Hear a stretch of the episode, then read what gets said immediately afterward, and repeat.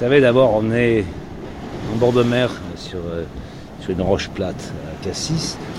On est ici, c'est-à-dire euh, un endroit où je suis sûr d'éviter de voir la Sainte-Victoire. La Sainte-Victoire me fait peur. De la même manière que c'est extrêmement imprudent de faire une émission sur Cézanne. Euh, Ricciotti. Cézanne, c'est aussi le diable. Cézanne, c'est euh, la peur euh, reconstituée, pétrifiée. Cézanne, c'est la violence tectonique des roches. Euh, euh, Cézanne, c'est une imprudence extrême.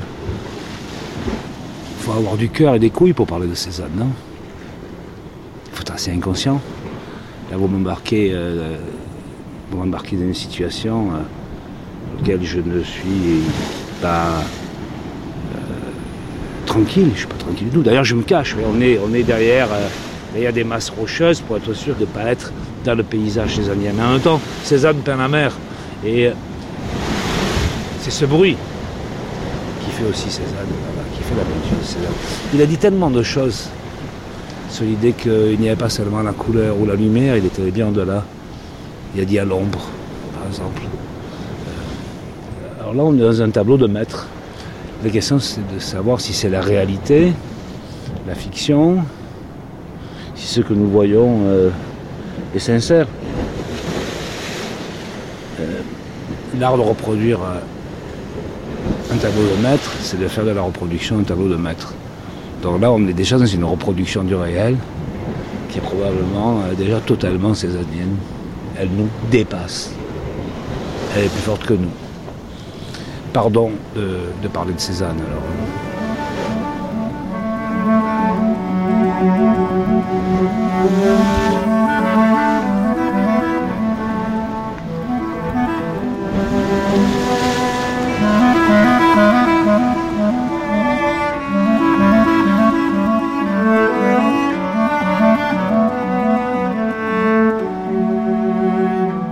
Cézanne, absolument. Une grande traversée signée Martin Kénéen et Rafik Zénine.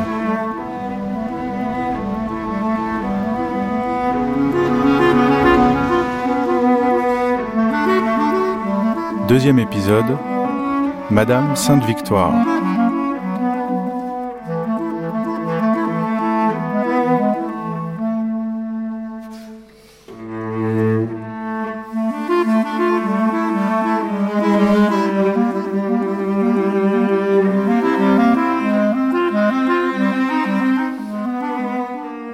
Vous avez votre atelier à Paris et votre atelier à Aix-en-Provence.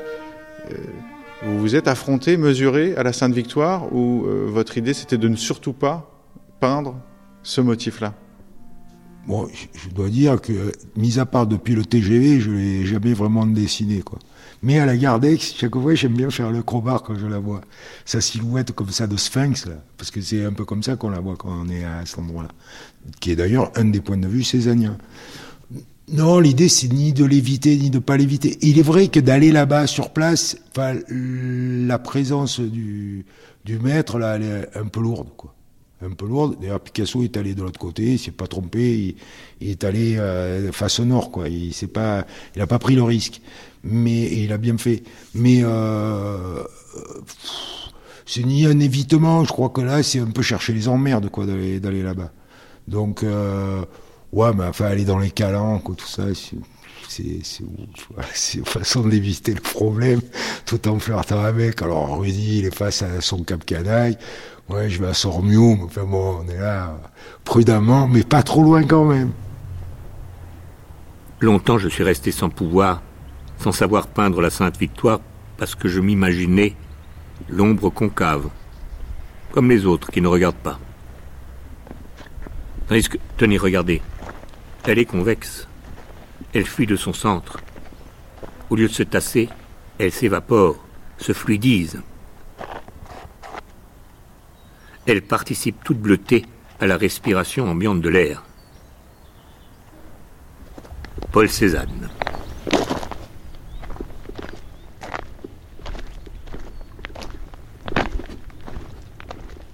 Mireille Provençal, nous sommes présentement au pied de la montagne Sainte-Victoire, puisque nous sommes ici par la grâce ou à cause de ce diable de Paul Cézanne, est-ce que vous nous décririez peut-être pour commencer ce chaînon montagneux qu'on a sous les yeux? Le, paysage actuel, en fait, il a une très longue histoire. Et il faut, il faut savoir un peu faire marcher son imagination pour arriver à comprendre d'où il sort. Parce que la première phase, c'est la mise en place, justement, de ces magnifiques calcaires blancs qui constituent la façade. Ce sont des calcaires coralliens et il faut imaginer que à la fin de l'ère secondaire, c'est-à-dire environ 70-80 millions d'années, et ici nous sommes sur le rivage. Nous sommes sous un climat tropical et donc il y a des coraux. Et les calcaires que vous avez sous les yeux, leur blancheur, leur dureté, tient au fait que ce sont effectivement des dépôts littoraux coralliens très résistants inégalement résistants, ce qui fait qu'il y a des creux et des bosses aujourd'hui qui sont mis en, évidence. Mais globalement, ça tient quand même bien la route.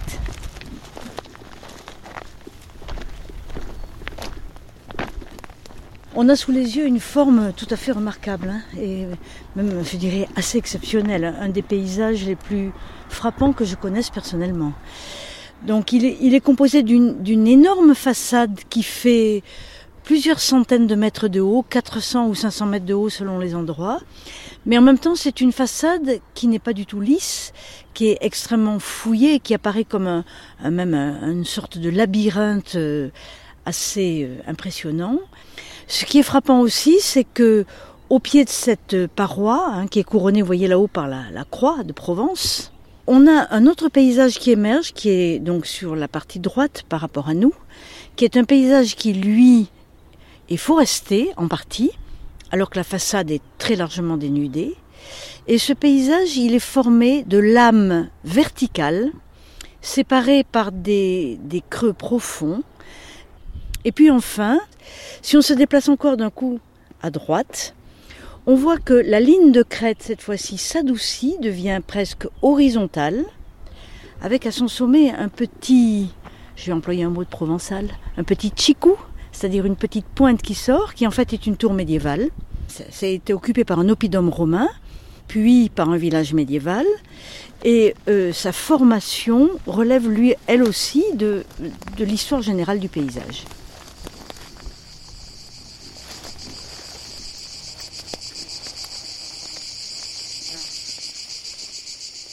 Bernard Fauconnier.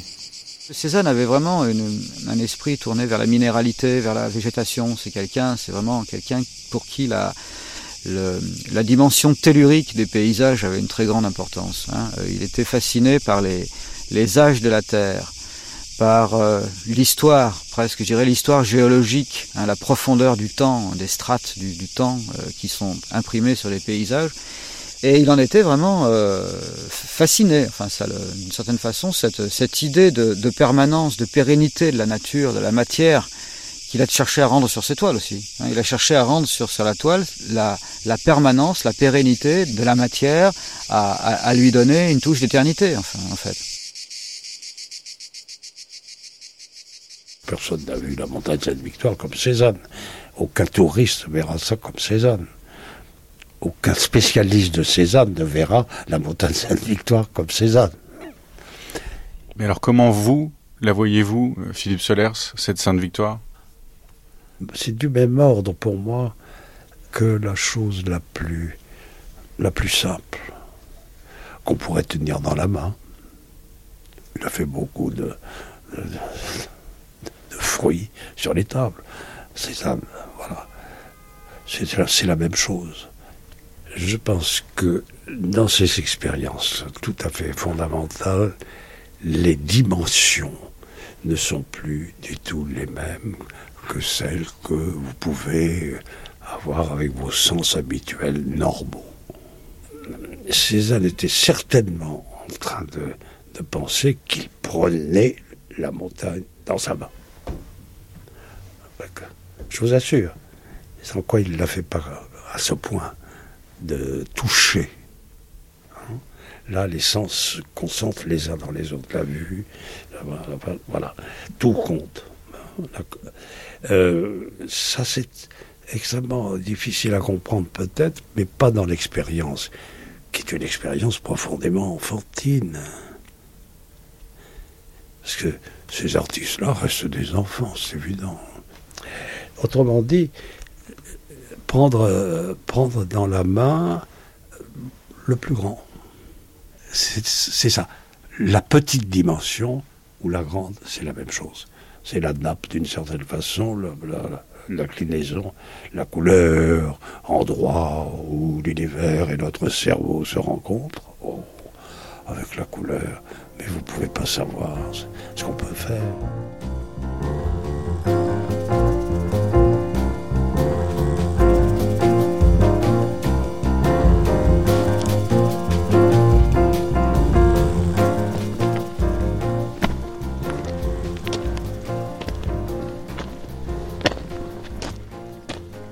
Le blanc, c'est le blanc de calcaire marin.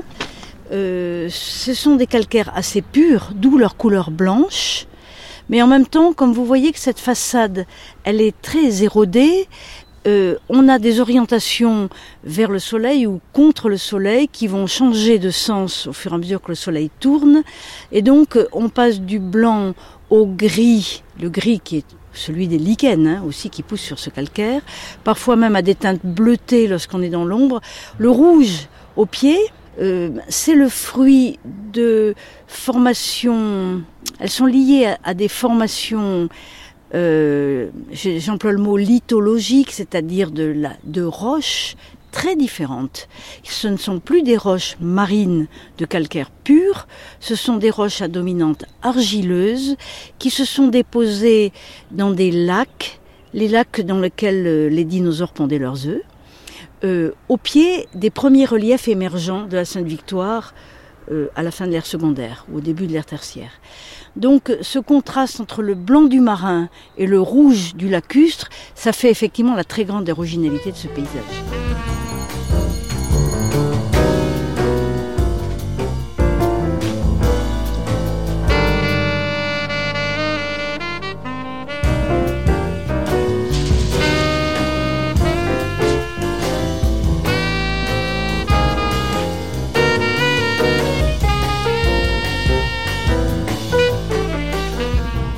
Les grands plans de la Sainte Victoire solidifient sa vision.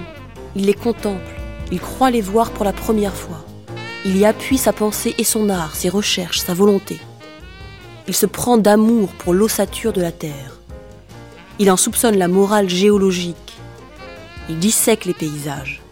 La composition du monde lui apparaît. Il maçonne encore en pleine pâte les racines rocheuses de cet univers qu'il découvre, mais déjà une fluidité lui vient sa palette s'éclaircit. Plus il se raffermit intérieurement, plus ses toiles au contraire s'aèrent. Les premières caresses bleues descendent se mêler à ses ombres. Le drame de l'air se dessine au bord des perspectives. Joachim Gasquet, Cézanne.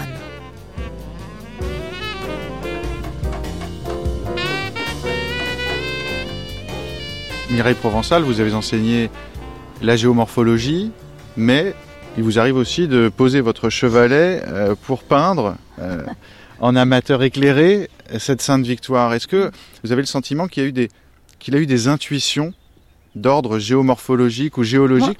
Je vous répondrai à quelque chose qui un peu en sens inverse, si vous permettez. Vous avez parlé de mon chevalet, bon, je viens ici avec mon carnet à dessin sur les genoux plutôt.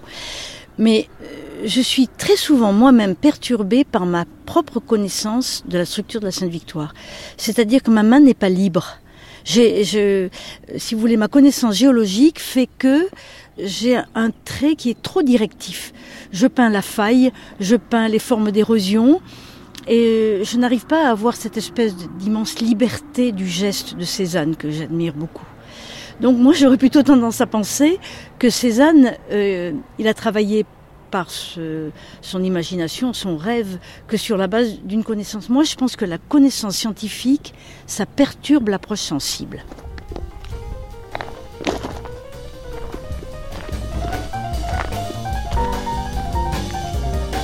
Ce qui motive un geste du peintre, ce ne peut jamais être la perspective seule, ou la géométrie seule, ou les lois de la décomposition des couleurs, ou quelque connaissance que ce soit. Pour tous les gestes qui peu à peu font un tableau, il n'y a qu'un seul motif. c'est le paysage dans sa totalité et dans sa plénitude absolue, que justement Cézanne appelait un motif. Il commençait par découvrir les assises géologiques. Puis il ne bougeait plus et regardait, l'œil dilaté, disait Madame Cézanne. Il germinait avec le paysage. Il s'agissait, toute science oubliée, de ressaisir, au moyen de ces sciences, la constitution du paysage comme organisme naissant. Maurice Merleau-Ponty, Le doute de Cézanne.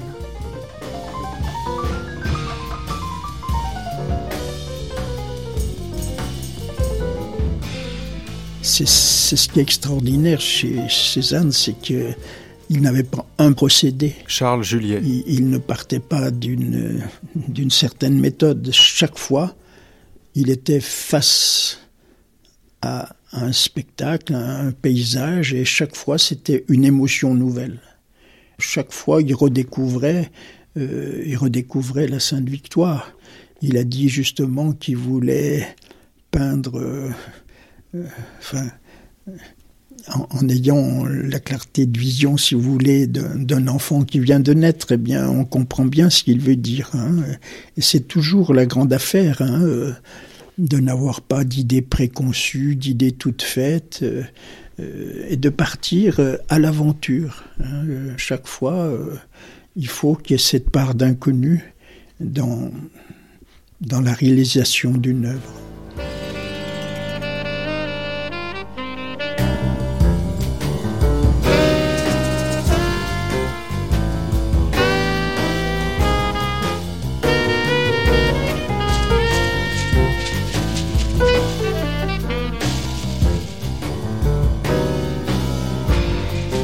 Nous ne s'est pas endormi pour toujours la vibration des sensations répercutées, de ce bon soleil de Provence, de nos vieux souvenirs de jeunesse, de ces horizons, de ces paysages, de ces lignes inouïes qui laissent en nous tant d'impressions profondes. Je continue à chercher l'expression de ces sensations confuses que nous apportons en naissant. Si je meurs, tout sera fini, mais qu'importe.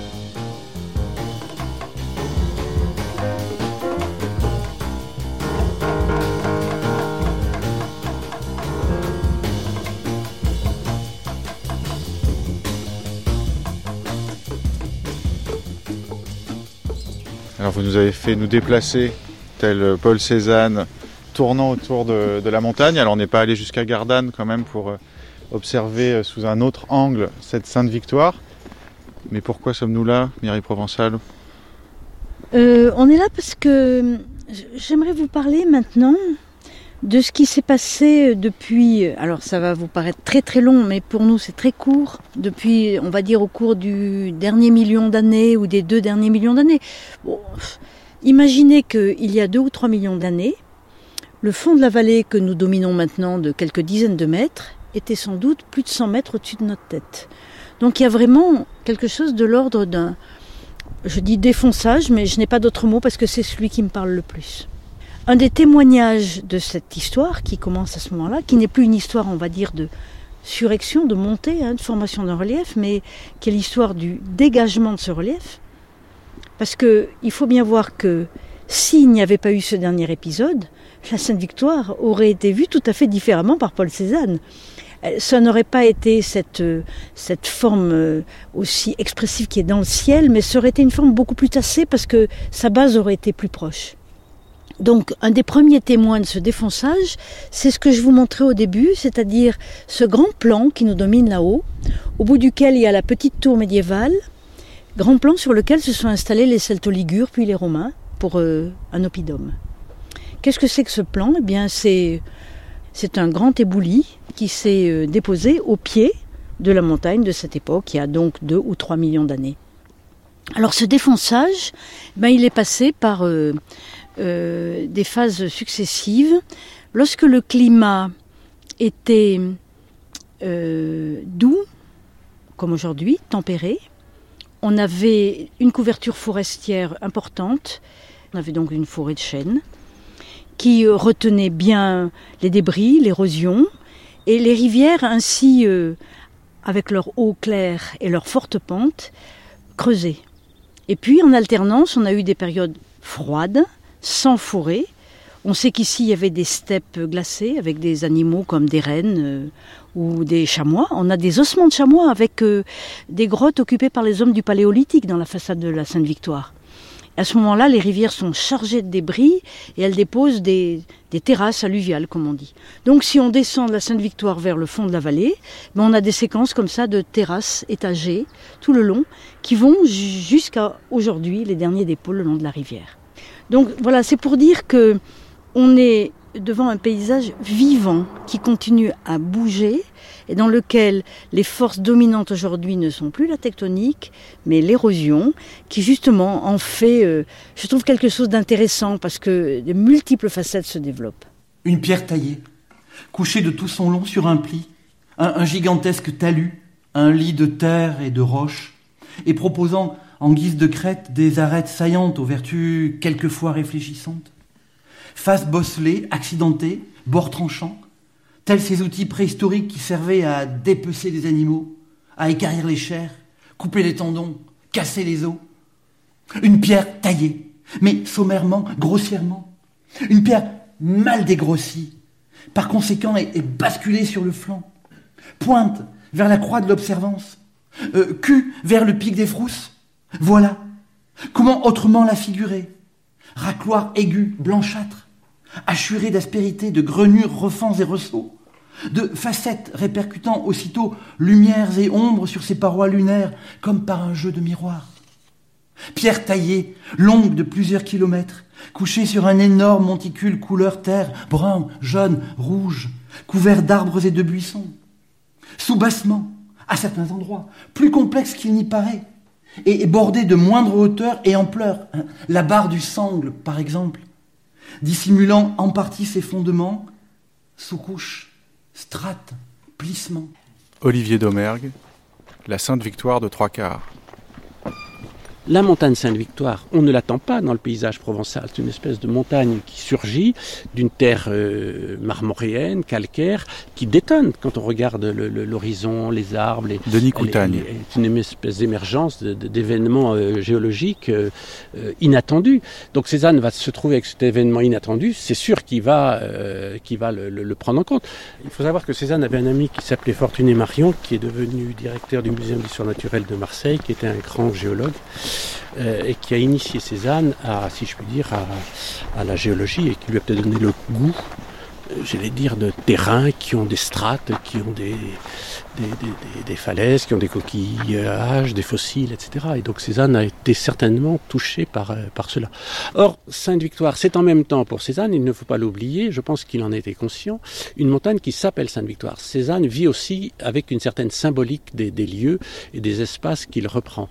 Euh, Sainte-Victoire ne s'est pas toujours appelée Sainte-Victoire. C'est une invention de euh, de Saint-Vincent au début du 19e siècle qui va définir que la bataille des Cimbres et des Teutons se sont passées euh, au pied de la montagne Sainte-Victoire, avec Marius qui fait un grand feu pour annoncer la victoire qui va être annoncée jusqu'à Rome. Et que de ce fait-là, la montagne aurait pris le nom de Victoire, qui serait devenue sainte quand le christianisme s'est développé, quand la foi chrétienne s'est implantée en Provence, etc. Et la romanité euh, antique devient une romanité euh, de la Sainte Église catholique romaine, si je puis dire, dont la Sainte-Victoire est un peu l'éponyme, la référence ici en Provence. C'est la romanité contre la barbarie. La victoire de Marius contre les Cimbres et les Teutons, donc pour Cézanne, il y a cette, euh, peinture qui doit être une, sainte victoire. C'est pas la montagne qui est une sainte victoire, c'est la peinture de Cézanne qui. Enfin, sainte, je vous laisse euh, à chacun le soin de, mettre cet adjectif. Mais ce côté victoire est, absolument certain dans, l'œuvre de Cézanne. Hmm. Je pense que Cézanne d'ailleurs était sans doute assez catholique hein, et assez réactionnaire peut-être. Peu importe, ce qui compte c'est sa peinture. Et je pense que la vision de la Sainte Victoire comme un haut lieu euh, religieux, c'est quand même proche de cette histoire du 19e siècle, du retour de la religion au 19e siècle, euh, des processions, de cette espèce d'autoflagellation en particulier qui s'est développée après la Commune de Paris. Hein. Le Sacré-Cœur de Paris en est un des témoignages. Non, la Sainte Victoire, euh, quand même son nom initial jusqu'au siècle dernier, c'est le mont Venturi. Vous le savez peut-être, non? Ah, c'est très important ça. C'est comme le Ventoux. C'est pareil, c'était la montagne du vent. Venturi, les vieux provençaux ne disent jamais Sainte-Victoire, ils disent Venturi. Donc euh, cette histoire de religion, euh, oui, bien sûr, ça fait partie de l'histoire de France. Bon. Mais euh, si on remonte un petit peu plus haut, c'est quand même d'abord le lieu du vent. à juste titre d'ailleurs. Donc vous voyez, la religion, les Romains, le vent, c'est un lieu sur lequel chacun peut poser son imagination. Après tout, pourquoi pas?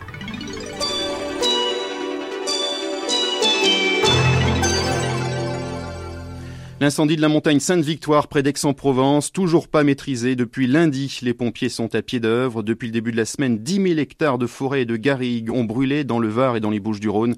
Un nouvel incendie a été arrêté et écroué hier en Corse.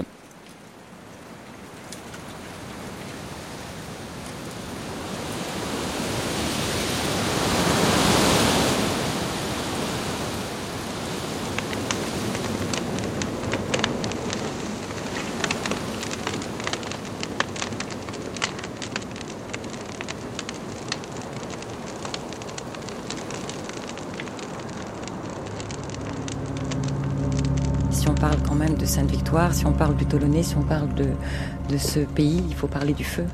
Et ça, c'est vrai que je l'ai traversé. Je peux pas dire si j'étais une des premières, ça, ne, l'histoire ne le dira pas.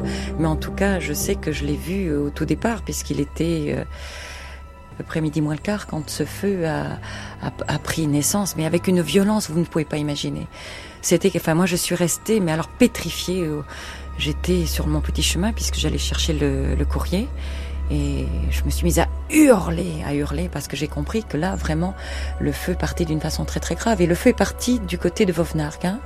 C'était des débroussailleurs, je pense que l'histoire vous la connaissez peut-être, c'était des débroussailleurs qui, euh, en, justement en tirant sur leur tronçonneuse, une grande étincelle s'est produite et c'était après la, la sécheresse euh, dramatique de l'été 89 et tout s'est embrasé mais d'une façon inouïe inouï, inouï, par un Mistral évidemment, parce que c'est ça qui est, qui est toujours à craindre, c'est le, ce fameux Mistral. Et donc, euh, même les Canadaires ne pouvaient pas du tout y accéder. Les Canadaires étaient plaqués contre la montagne, et ça a été euh, trois jours, trois jours d'incendie. Et donc, euh, c'est vrai que je l'ai traversé ce feu, et c'était, hallucinant.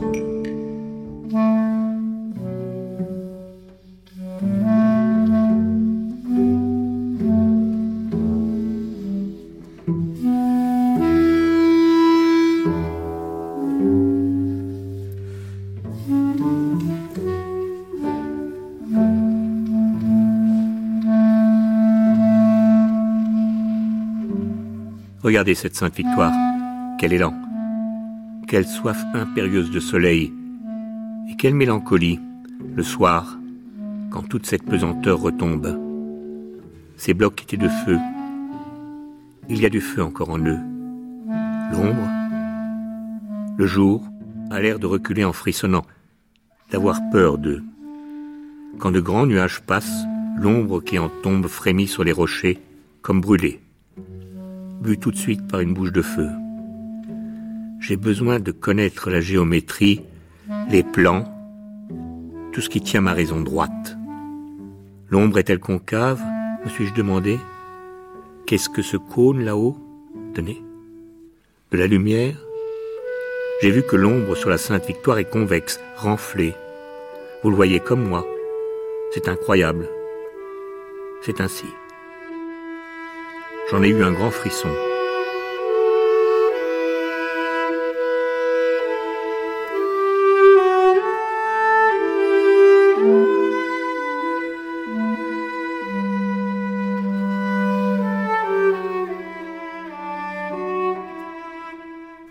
Nombreux sont ceux qui se sont engouffrés à sa suite par la brèche qu'il avait ouverte, euh, ne quittant pas des yeux la montagne, son bloc d'indifférence, se mettant à en rêver jour et nuit, rêver de l'atteindre, de la peindre, de l'emporter.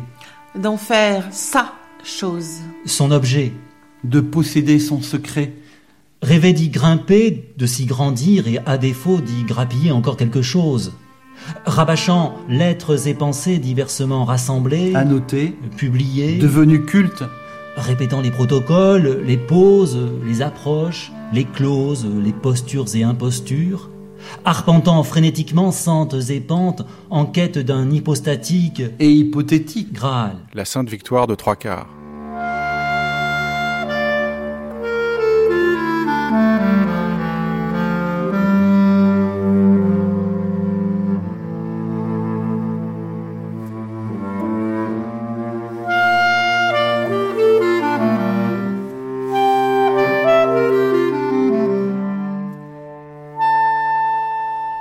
Gaspari, nous sommes ici avec vous à Pourrières, au pied de, la chapelle du couvent des Minimes. Le fait que vous ayez choisi de rebâtir et d'habiter aujourd'hui euh, ce couvent des Minimes, euh, est-ce à dire que vous étiez sensible à la dimension euh, spirituelle chantée par Maurice Barrès et le poète Joachim Gasquet de la Sainte Victoire? Évidemment. Euh, évidemment, euh, la Sainte Victoire, euh, c'est l'Olympe. c'est notre Fujiyama. C'est les 100 vues de la Sainte Victoire par Cézanne. C'est notre Okuzai. Elle est parfois du ciel, elle est parfois de la terre, et elle est parfois isolée, elle est parfois seule selon certains climats, certains ensoleillements. Donc euh, c'était parfait pour Cézanne. La légende veut que vous, euh, ancien élève des Beaux-Arts de Paris, architecte, vous ayez débarqué ici sur les traces de Cézanne, au pied donc euh, de, la Sainte Victoire, et que vous ayez patiemment, pendant plus de 20 ans, restauré ce lieu, avec, dit-on, l'ambition, une fois le chantier terminé, de pouvoir enfin poser votre chevalet et peindre la Sainte Victoire. Et j'ai l'idée que vous êtes l'exemple de ce qu'on pourrait euh, appeler euh, comment ne pas peindre la Sainte Victoire. oui, comment ne pas peindre la Sainte Victoire euh, Picasso a répondu. Vauvenargues son aventure à Vauvenargues est complètement hallucinante parce que il a, vous savez ça, il a appelé euh, euh, Kahnweiler, son marchand, euh, le jour où il a signé l'achat de Vauvenargues, il l'a appelé en lui disant j'ai acheté la Sainte Victoire. Et Kahnweiler lui demande laquelle, pensant qu'il avait acheté une toile. Et il a répondu toute. toutes. Donc, Picasso est un des rares peintres de ce temps-là à n'avoir jamais fait la Sainte Victoire. Il n'y a pas touché. Alors comment ne pas peindre la Sainte Victoire? Picasso. Quant à moi, euh, euh, venir ici, euh, je me disais, il faudra que je me fasse une règle de faire quelque chose avec la Sainte Victoire. Et euh, j'ai arrêté de, peindre. Euh, depuis que je suis arrivé au couvent, d'ailleurs, je n'ai finalement, dans ce magnifique atelier, jamais peint.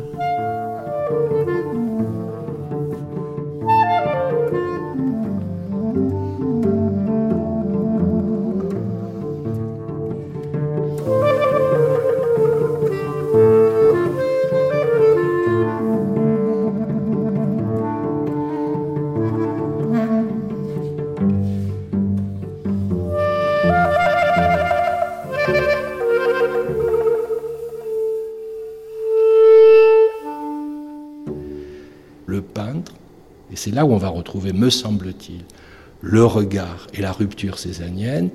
Il ne va pas pouvoir s'approprier Hervé Castanet. La Sainte Victoire, même en ne cessant de la représenter, de l'interroger, de la penser, il ne va pas arriver à se l'approprier pour la représenter et dire enfin c'est ça. Autrement dit, il y, y, a, un échec constitutif dans le fait de dessiner ou de peindre la Sainte Victoire. Si et voilà l'échec, si on pense qu'enfin par la peinture, on va faire rendre gorge à ce qu'on essaye de représenter. Mais justement, chaque Sainte Victoire représentée, c'est l'échec de la représentation de la Sainte Victoire. Et ça, je fais l'hypothèse, d'avoir si certains historiens ou commentateurs de Lausanne très cultivés la, la confirment, ou tout au moins qu'elle résonne avec leurs propres recherches, à savoir que chaque dessin, chaque peinture de la Sainte Victoire c'est un échec de la représentation elle-même, que Cézanne n'en était pas dupe, et que c'est à partir de cet échec, non pas qu'il s'en est plein, non pas qu'il en a fait une impuissance de peintre, mais que justement il a su en tirer la conséquence que la peinture ne relevait pas seulement de la représentation, mais d'une chose mentale. Donc il a peint la Sainte Victoire moins par rapport à la Sainte Victoire que vous décriviez dans sa matérialité, on peut y grimper en plus, c'est une promenade habituelle des touristes qui sont un peu en forme, eh bien, le but de Cézanne, c'était en faisant une question de peinture, c'était la, la, sainte victoire en peinture elle-même, comme une catégorie de peinture, comme un enjeu de peinture, comme une représentation de peinture, avec les jeux de couleurs, avec la, luminosité, avec les mouvements. Mais qu'est-ce que c'est qu'on représente? Qu'est-ce que c'est qu'on donne à voir? Et vous voyez que ces questions toutes simples, évidentes,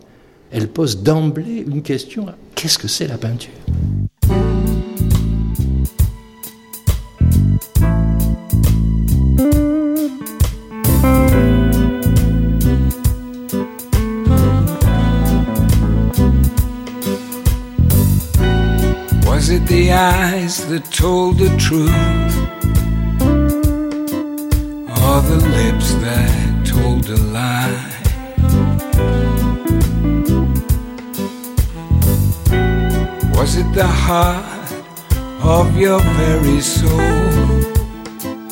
you had always denied?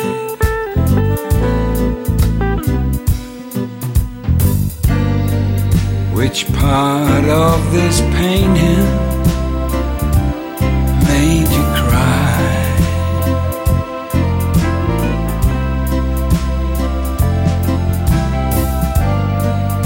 Which part showed your secret so deep inside?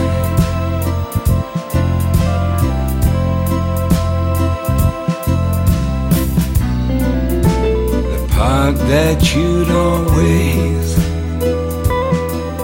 deny.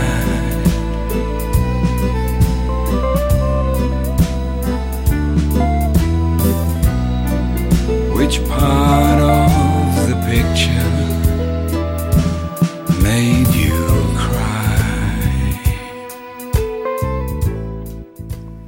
À première vue, il s'agissait de l'œuvre d'un fou.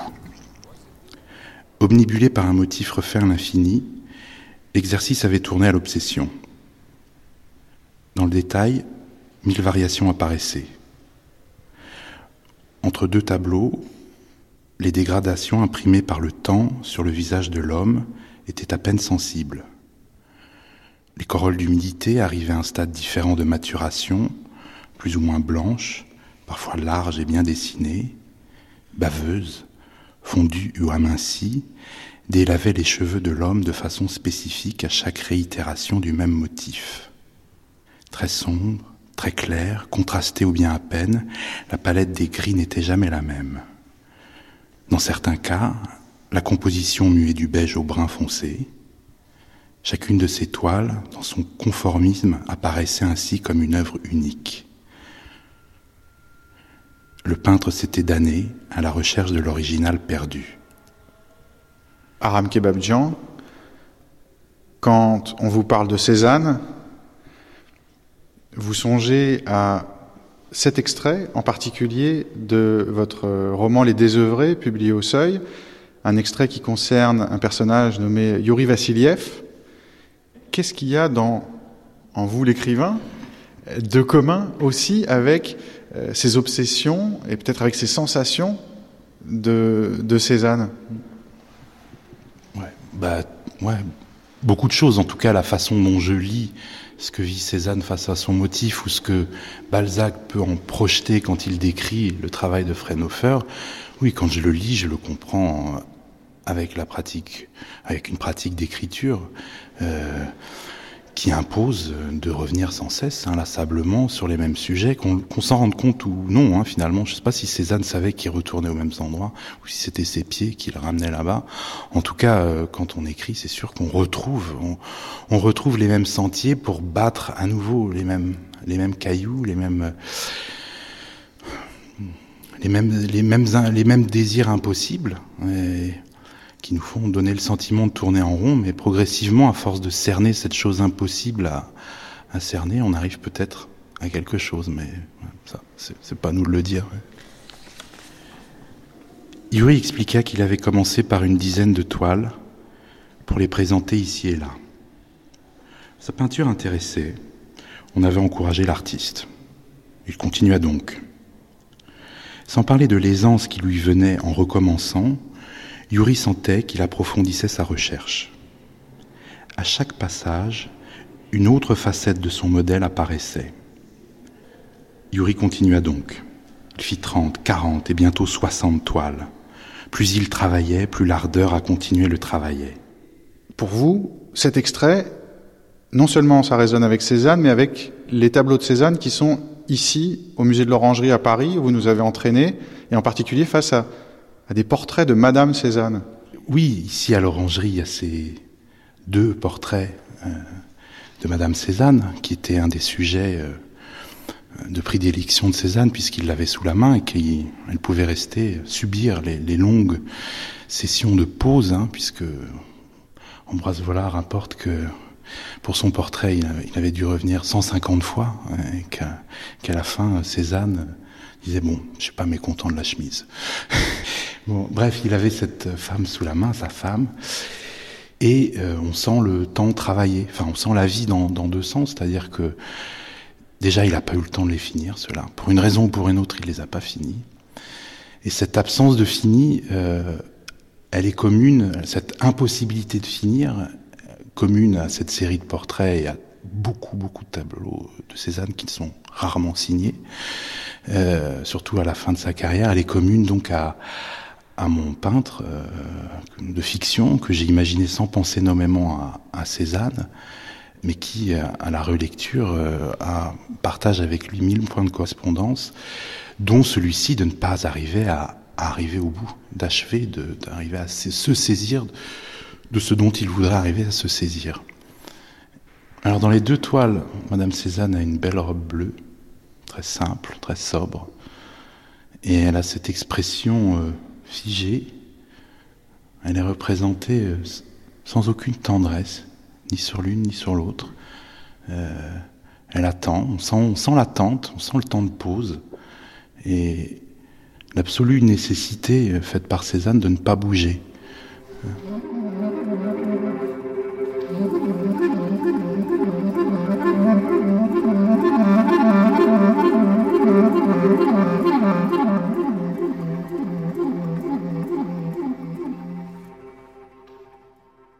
Mes relations avec Cézanne ne se bornèrent pas à la visite que je lui fis à Aix.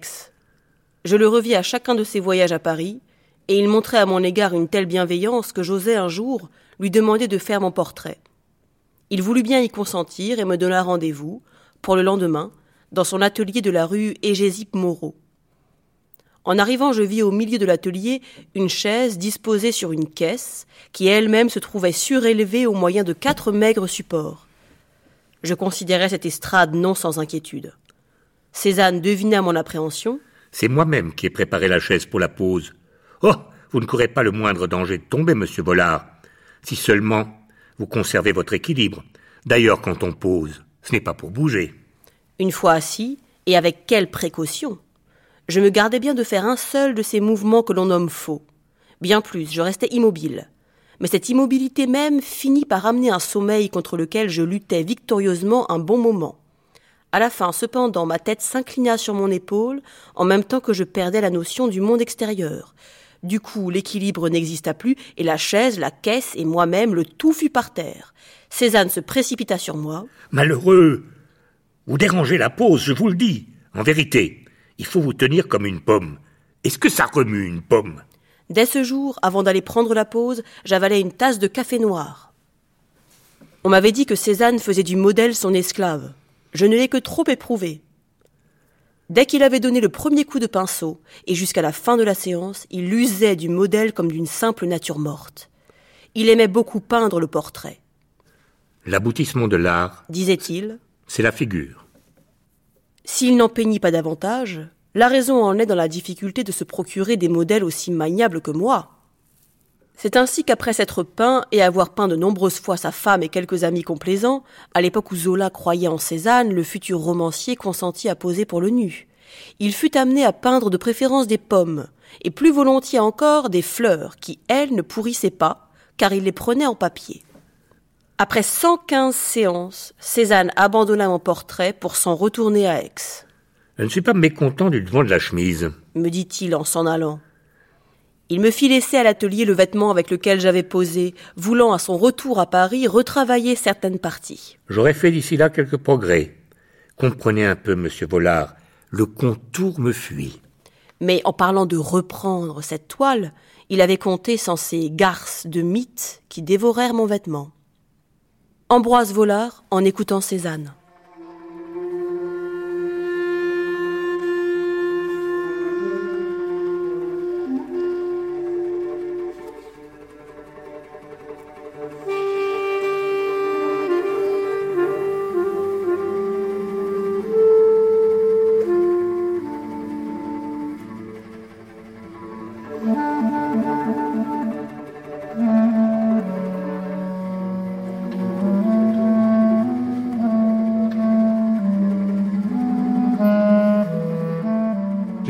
Tableau euh, dont je perçois très bien, euh, malgré la connaissance que j'en ai et donc le plaisir que j'ai à le regarder, qu'il soit difficile à aimer. Xavier Alors c'est La femme en bleu euh, qui nous est prêtée par la Phillips Collection de Washington et qui est un tableau finalement qui dit beaucoup de choses sur cette démarche du portrait où on n'est plus du tout dans, dans, dans le beau tel qu'il peut se concevoir et dans le beau tel qu'il pouvait être attendu par un modèle à cette époque-là. On a finalement le personnage n'est pas du tout mis à son avantage, que ce soit à la fois dans la forme corporelle, dans le traitement du visage, et même dans l'harmonie d'ensemble des couleurs et du tableau, et en même temps, il se dégage de ce tableau une espèce de, force, d'une monumentalité qui prouve qu'on a affaire à un tableau génial, et en même temps génial, d'autant plus génial qu'il ne repose pas sur les règles d'harmonie que l'on apprécie dans un tableau un petit peu plus évident. Alors elle a un pendant qui est justement beaucoup plus agréable, qui est euh, la femme en bleu euh, du musée de l'Ermitage. Donc on aura les deux dans l'exposition, donc ce sera vraiment un moment, un moment très fort.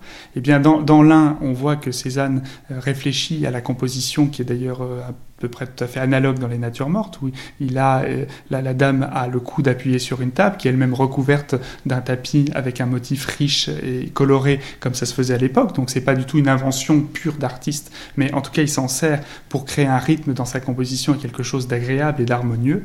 Et avec quasiment le même sujet, on abandonne le tapis. Là cette fois-ci, la dame est assise, un petit peu avachie et en même temps, il va lui donner corps, justement, sans ses artifices, et euh, avec un, visage beaucoup plus brut, beaucoup plus maçonné, mais qui pourtant fonctionne. Et euh, en même temps, on a une, construction voilà, euh, picturale, une espèce de rendu physique très fort, qui me fait beaucoup apprécier ce tableau.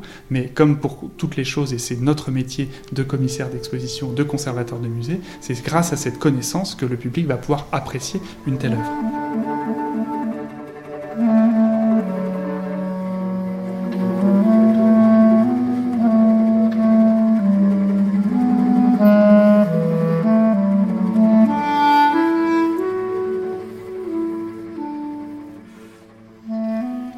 Portraits et les figures ont été peints dans un même esprit. Pas une seule fois vous ne vous êtes livré à une étude psychologique de la personne. Au fur et à mesure de votre évolution, vous avez pénétré dans ce qu'on pourrait appeler le domaine du neutre, de l'impersonnel, de l'imparticularisé. Voilà pourquoi les visages que vous avez peints sont graves, dénués de toute expression. Un sourire, un geste en suspens, un regard particulier auraient été par trop marqué du signe de l'éphémère. Vous n'avez donc représenté que des personnages immobiles, aux traits figés, idéalement soustraits au temps, à la puissance destructrice du temps. Main au repos, le visage impavide, monumental, la dame à la cafetière, mi-assise, mi-debout, et là, comme l'affirmation d'une force tranquille, d'une présence à jamais irréductible, invulnérable. Charles Juliet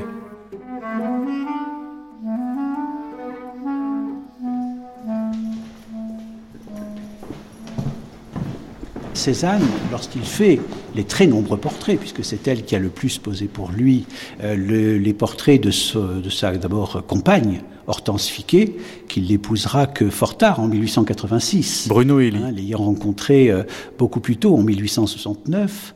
En 1872, elle lui donne un fils qui s'appelle Paul, comme son père. Et euh, cet enfant et cette femme vont être cachés par Cézanne lui-même à son père, Louis Auguste le banquier, parce qu'il a peur qu'on lui coupe les vivres. Et donc, dans ce portrait que nous conservons ici euh, au musée, euh, qui représente Hortense Fiquet, euh, c'est une œuvre qui est le moment où Cézanne va se libérer vraiment de l'impressionnisme. C'est-à-dire qu'il va mettre de côté la petite touche juxtaposée, impressionniste, qui se trouve d'ailleurs dans le petit tableau d'à côté, avec cette femme au miroir. Mais dans le portrait de, de, Hortense que nous avons ici, il y a non pas un portrait, parce que Cézanne ne fait pas de véritable portrait. Cézanne ne s'intéresse pas au véritable portrait. On ne sent pas aucun amour, aucune attention particulière portée à l'être qui est à côté de lui dans sa vie au quotidien. Il n'y a pas d'attention à la représentation de ce que peut être cet être qui apparemment devrait être cher, même si on sait que assez relativement euh, vite, les liens avec Hortense vont se distendre au point que, dans les années 1880, Cézanne viendra vivre à Aix et que Hortense, généralement, restera à Paris avec son fils Paul. Donc cette relation-là n'est pas du tout traduite dans un portrait comme celui-là. Il ne s'intéresse pas à représenter le caractère propre, une personnalité. Euh, il s'intéresse à un volume dans l'espace. Il s'intéresse à représenter des relations très étroites. Par exemple, c'est Giacometti qui disait, dans les portraits Cézanne, ce qui est extraordinaire, c'est qu'il y a plus de relations entre l'oreille du personnage et le décor que entre le nez et, l'oreille elle-même. Et donc, c'est ça qui est capital chez Cézanne. C'est cette façon de considérer de manière globale euh, cette peinture et de voir qu'il a abandonné totalement la petite touche impressionniste pour développer une touche très fluide, très transparente. Et on a l'impression finalement que la lumière irradie de l'intérieur de la matière.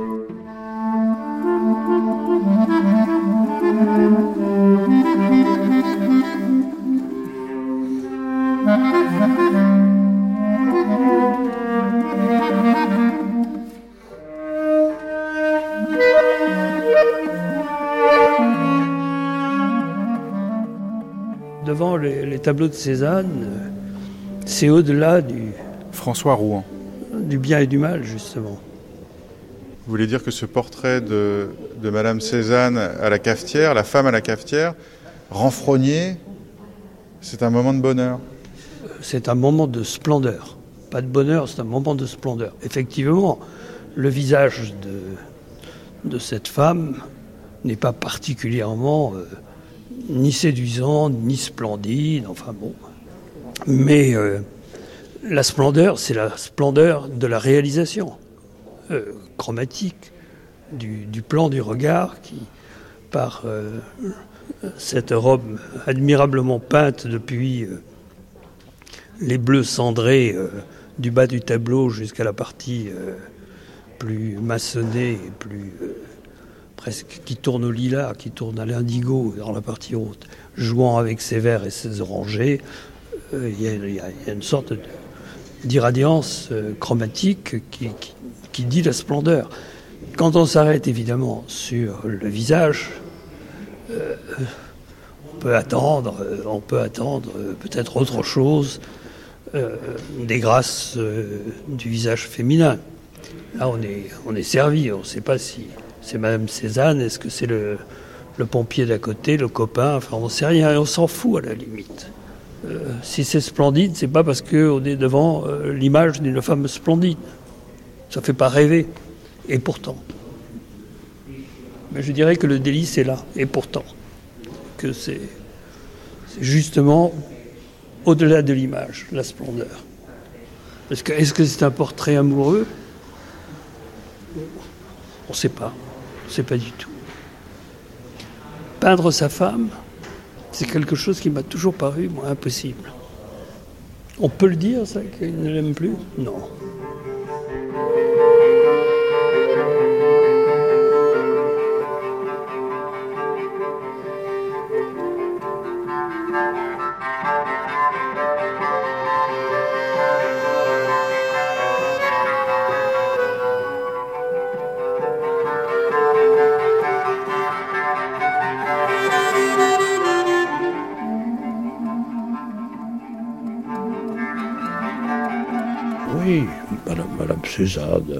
Il faisait poser sa femme qui ne l'aimait pas.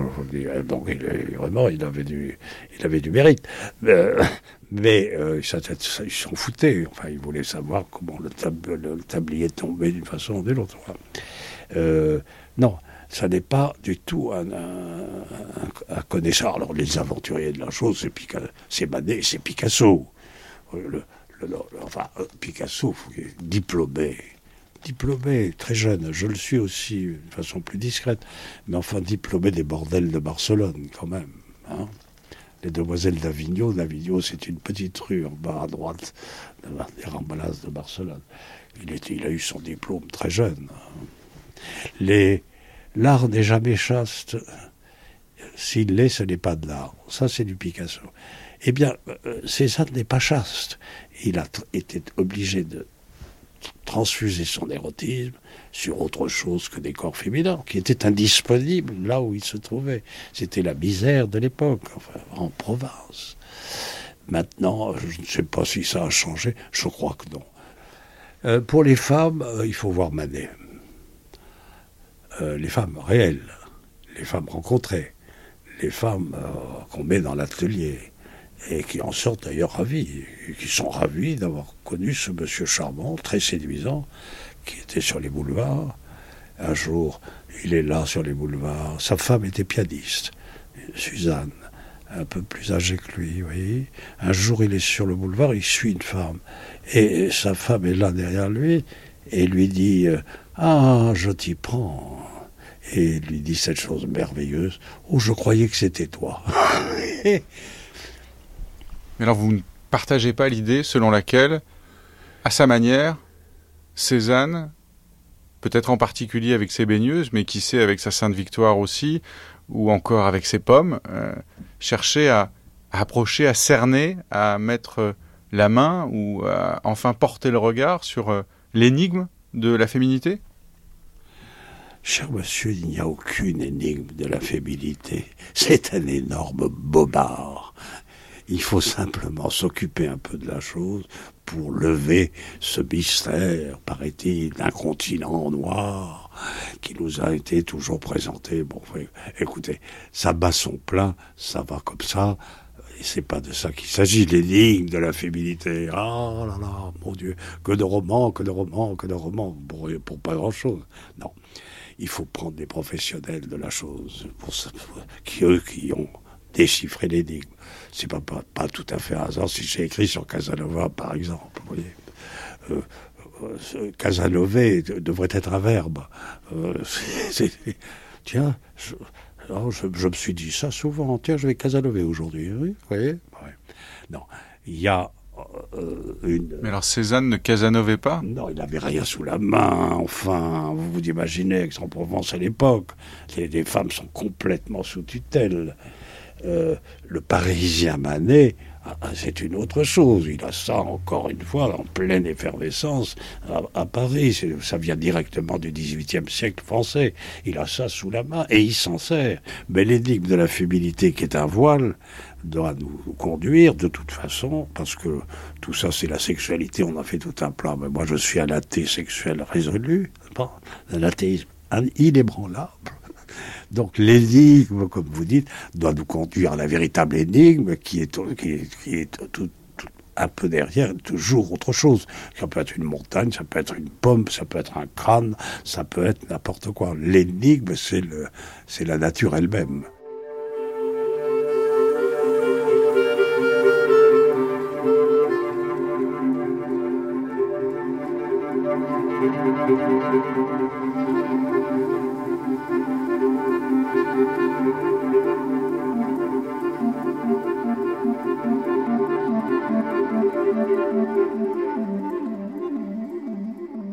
Je pense que la question sexuelle dans l'art est, décisive. Bernard Marcadet. Euh, il, est, difficile de, penser l'art en dehors de, du sexe et de, la sexualité. Et c'est vrai que c'est pas ce que l'on dit de Cézanne, c'est pas ce que l'on met en avant quand on évoque Cézanne.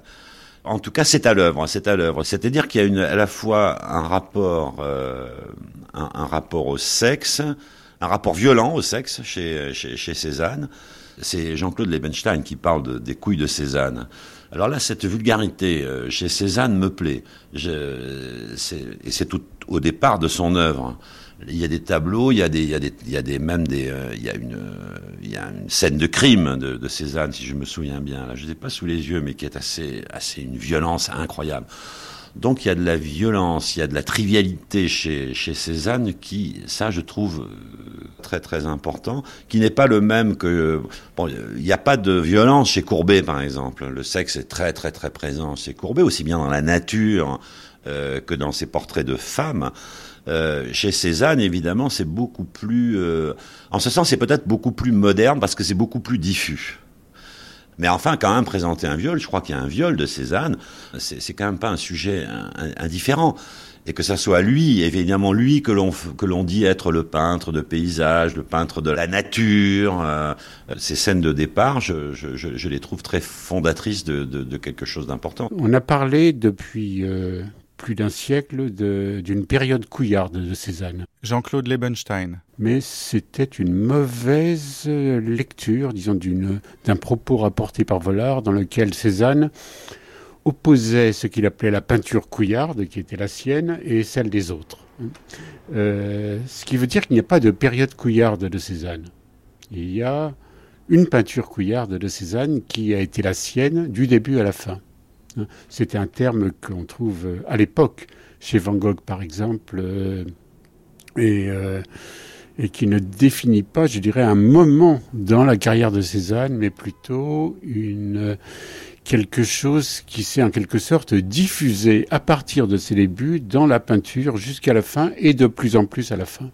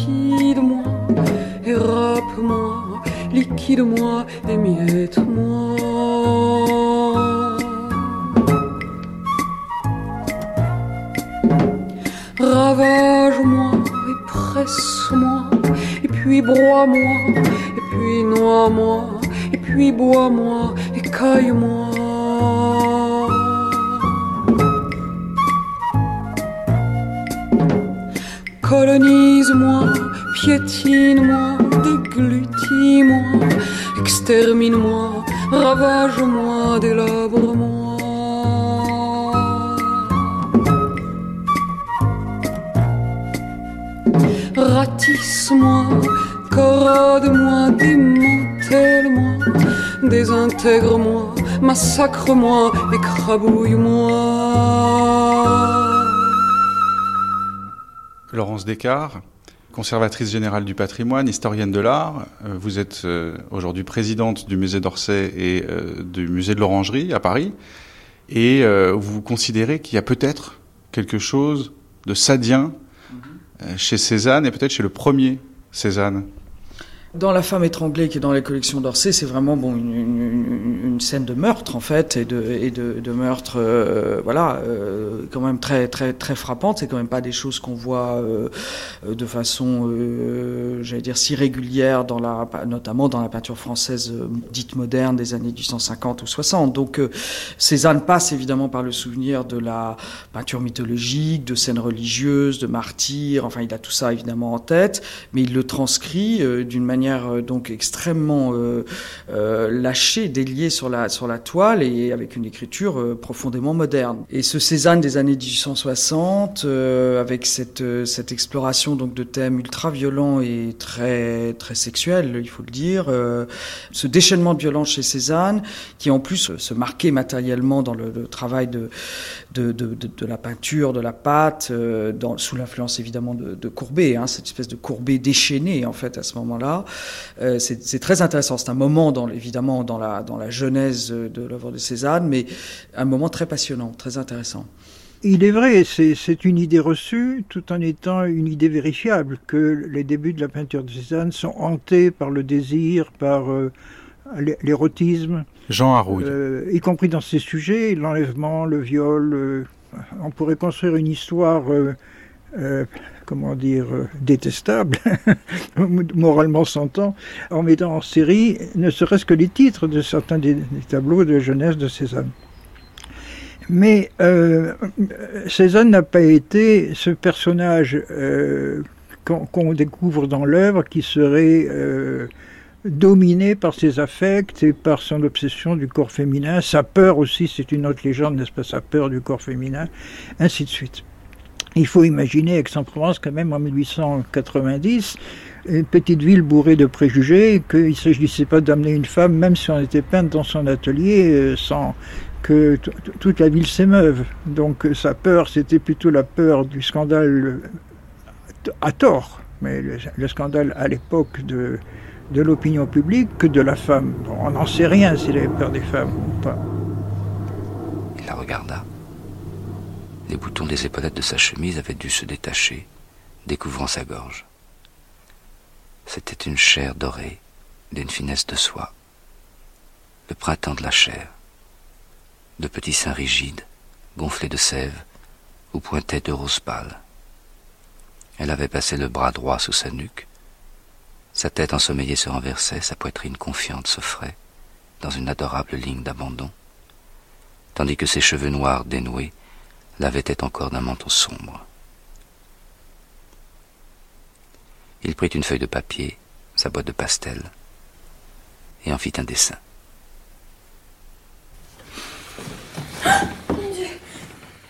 Eh bien, qu'est-ce qui vous prend? Je ne vous mangerai pas. Soyez gentil, remettez-vous comme vous étiez. Oh non, monsieur. Mais Qu'est-ce que ça peut vous faire? Je vous dessine, c'est tout. Ah, Vous ne voulez pas, hein? Mais c'est imbécile. Pour qui me prenez-vous? Vous avez passé la nuit chez moi, je ne vous ai pas touché.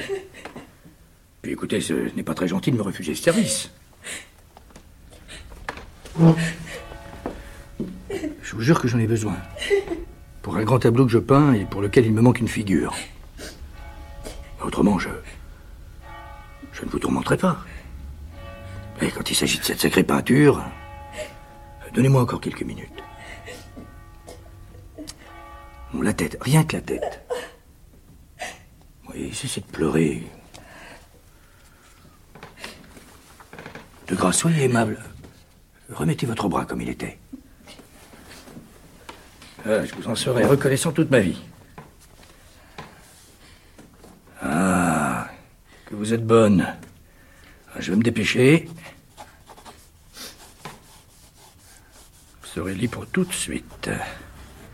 Dans son œuvre, il y a une évolution. Les premières œuvres sont en effet des œuvres romantiques, c'est-à-dire que le sujet de la peinture, c'est une histoire, une anecdote. C'est la peinture la plus traditionnelle, même si le style en est euh, romantique, c'est-à-dire moderne. Mais euh, par la suite, c'est pas du tout ça que Cézanne peint. Il peint des baigneuses. Euh, la- L'appellation euh, date de son temps, alors que la plupart des tableaux de, de Cézanne ont des titres que les conservateurs leur ont donnés parce qu'il faut bien classer et, et nommer. Mais là, donc c'est un terme d'époque. La baigneuse, c'est pas une femme, c'est un personnage pictural. C'est un être dont on fait différents usages. Ou bien euh, il entre comme dans le décor, euh, ce sont des, des dryades, voire poussins, etc. Ou bien il est l'occasion de- d'essayer de, régler un problème qui a obsédé les peintres de la Renaissance. L'intégration de la figure, c'était la figure, c'est-à-dire le corps, le corps humain, masculin ou féminin, dans le paysage. Un problème très difficile. Donc il y a un moment où euh, il passe de la représentation du corps féminin comme objet de désir, et en effet ce sont les obsessions d'un jeune homme euh, qui n'a pas encore jeté sa gourme et peut-être pas perdu sa, virginité, qu'il traduit de façon maladroite en effet, et, et- et violente, excessive.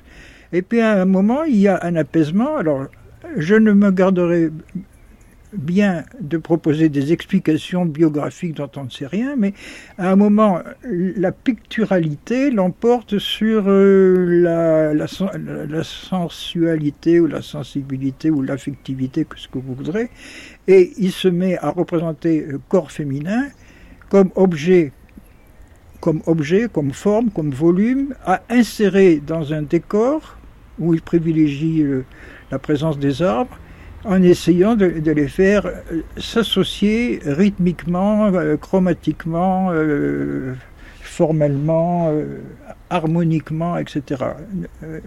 Cézanne, dans sa correspondance, parle très rarement de beauté, je crois deux fois. Il parle par contre d'harmonie. Ce qui l'intéresse, c'est l'harmonie, c'est-à-dire un rapport euh, des choses aux autres qui soient plaisants au regard et satisfaisants à l'esprit, ce qui est l'entreprise picturale, satisfaire à la fois le regard et l'esprit. Et c'est par l'humour, la plaisanterie, la cocasserie, le, le je m'en foutisme, euh, etc., l'esprit de bohème, si vous voulez, qu'il règle le problème. Il se délaisse de sa sensualité, elle reviendra, bien sûr, on s'en délaisse pas comme ça. Mais en même temps, il, crée les premières œuvres qu'on peut appeler des baigneuses. Et les premières œuvres, c'est intéressant, montrent trois personnages masculins qui, cachés derrière des arbres, regardent des baigneuses.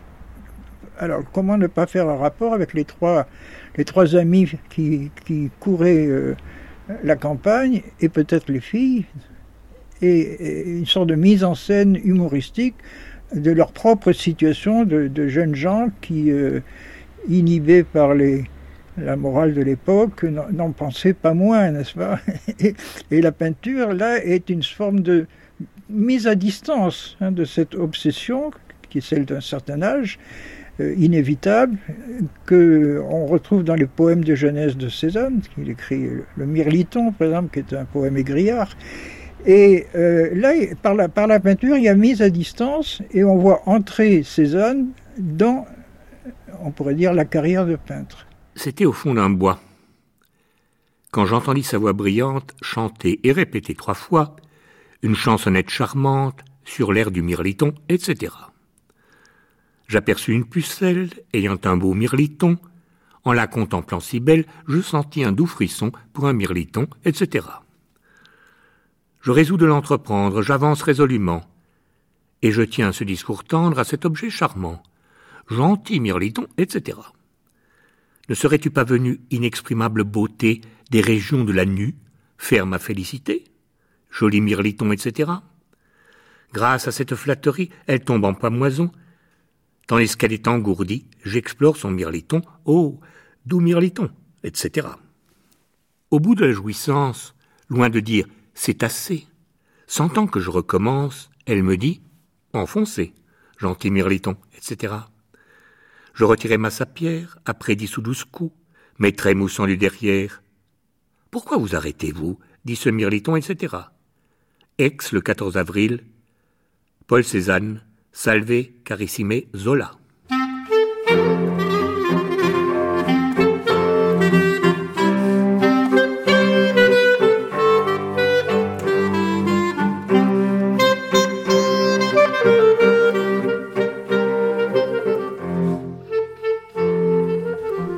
Rouen. Alors il y a ce chant de la terre chez Cézanne, mais on revient, il y avait peut-être d'abord le, chant de la chair, comme le, manifeste, ces baigneurs, qui, sont un, motif qui renvoie à sa jeunesse, ses baignades dans l'arc avec ses camarades, avec Zola, et qui ressurgit à la toute fin de sa vie. Ce qui est évident là, c'est que c'est la chair, c'est la sensualité, elle est indéniable, elle est très très grande, mais justement, on ne sait plus de quoi il s'agit. Est-ce que c'est du masculin, du féminin euh, Bon. Euh, alors évidemment, euh, on peut se dire que sur certaines figures, le masculin est véritablement là, mais je dirais que c'est vraiment secondaire, parce que c'est pas parce que sur la figure du fond, là-bas, dans l'entrejambe, il, indique même ce espèce de petit pénis avec une lumière sur la chose que ça efface complètement, par le travail de la peinture, une pratique au fond, de la sensualité au-delà des, euh, des fixations ou des colmatages que euh, le masculin ou le féminin, comme si il y a un échange entre les deux. c'est transgenre. D'ailleurs, à se demander si derrière cette figure symbolique étrange du, drap de bain qui est, qui est dressé comme une. Qui, dresse à la fois une flante sombre dans une pyramide de lumière, et il y a derrière euh, une sorte de, de personnage roux, où vraiment, moi, j'y vois le féminin, mais bon, euh, peu importe, peu importe. Puisque vous parlez de Cézanne, je ne sais pas, euh, aimez-vous vraiment les baigneuses, par exemple, de Cézanne, son grand tableau des baigneuses? Moins que certains paysages Et comment vous, artiste français, pouvez-vous aimer cette peinture-là? Il ne me paraît pas possible. Parce que vous trouvez là, oui, oui, vous vous trouvez là en présence d'une de personnage, de femme, enfin au bain, n'est-ce pas, qui, au point de vue euh, anatomie, c'est complètement ridicule, n'est-ce pas C'est fait. Alors, comment pouvez-vous aimer cela Oui, oui, n'ont pas l'unique préoccupation. Alors, pourquoi Cézanne a fait cela C'est que c'était une nécessité picturale. Parce que il, fait, il fait déjà abstraction, il fait déjà abstraction de la femme du sujet et il tire des éléments picturaux de volume en rapport avec les autres parties de son tableau. Je vous avouerai que ce n'est pas le tableau que j'aime le mieux de lui, parce que je suis quand même, parce que, parce que je suis un vieux pompier, quand même gêné, parce que comme vous le dites, par le manque de forme de ces femmes. Je prétends que si ces femmes avaient un volume plus correct, sinon d'un académisme absolu, n'est-ce pas, le tableau n'aurait rien perdu en qualité. Et quand vous avez certains paysages du midi de Cézanne, quand vous avez ces natures mortes d'un ton admirable avec des vases faits de travers, c'est pas parce que le vase est de travers que le tableau est beau, c'est parce que les rapports de ton sont extraordinaires, n'est-ce pas? Et malheureusement, ce vase de travers a beaucoup influencé la jeunesse. Ah, bien entendu, mais bon, faire on a plus de faire Est-ce qu'on peut dire un mot de, pour revenir à, la dimension sexuelle de, de la manière, de l'intention de l'œuvre de Cézanne, Jean-Claude Lebenstein, de ce que vous trouvez d'érotique, euh, d'insoutenable sexuellement dans euh, les baigneuses de, Cézanne?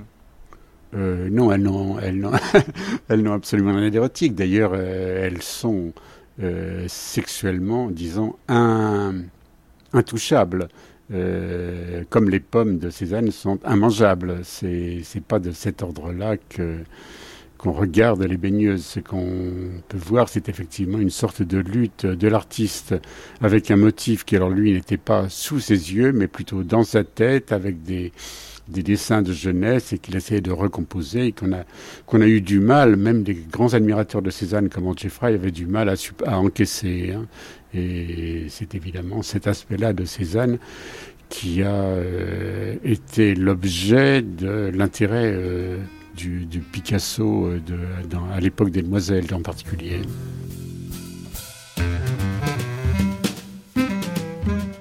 Mais les baigneuses de Cézanne, c'est à la fois tout, tout ce qui m'intéresse dans l'art d'une certaine manière et tout ce qu'au fond un peu j'ai envie de j'ai envie de me détacher aussi de, de, de, cette vision un peu finalement je dirais un peu académique de l'art mais bon on se trouve devant un tableau euh, dans lequel il y a un certain nombre de personnages dans un paysage et ces personnages évidemment sont euh, sont très curieux et au fond, on pense que ce sont des femmes, mais en réalité, quand on regarde de plus près, on s'aperçoit que ces femmes, elles ont des allures d'hommes.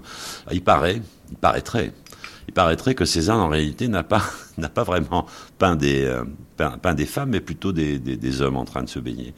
Donc cette ambiguïté. Alors cette ambiguïté m'amuse et me plaît. C'est la même ambiguïté qu'on trouve chez Michel-Ange, par exemple, qui, quand il peignait des, euh, quand il peignait soi-disant des femmes, en réalité peignait des hommes.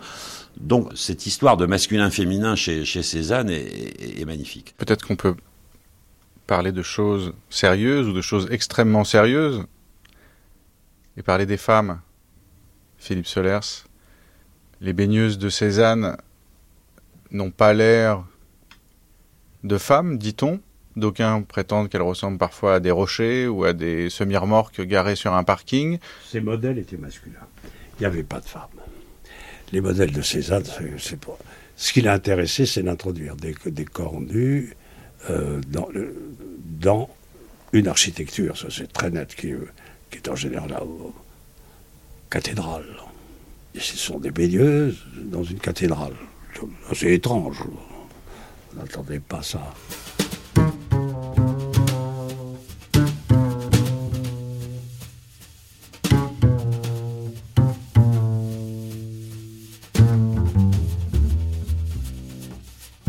Son rêve eût été de faire poser ses modèles nus en plein air. Mais c'était irréalisable pour beaucoup de raisons dont la plus importante était que la femme, même habillée, l'intimidait. Il ne faisait exception que pour une servante qu'il avait eue autrefois au jas de bouffant, vieille créature au visage taillé à coups de serpe, et dont il disait avec admiration à Zola Regarde, est-ce beau? On dirait un homme. Aussi, quelle ne fut pas ma surprise quand il m'annonça un jour qu'il voulait faire poser une femme nue. Comment, monsieur Cézanne Ne puis-je m'empêcher de m'écrier une femme nue Oh, monsieur Bollard, je prendrai une très vieille carne. Il la trouva d'ailleurs à souhait, et après s'en être servi pour une étude de nu, il fit, d'après le même modèle mais cette fois vêtu, deux portraits qui font penser à ces parentes pauvres que l'on rencontre dans les récits de Balzac. Cézanne m'avoua qu'il trouvait avec ce chameau beaucoup moins de satisfaction qu'avec moi pour la pose. Cela devient très difficile de travailler avec le modèle femme. M'expliquait-il. Ambroise Vollard, en écoutant Cézanne.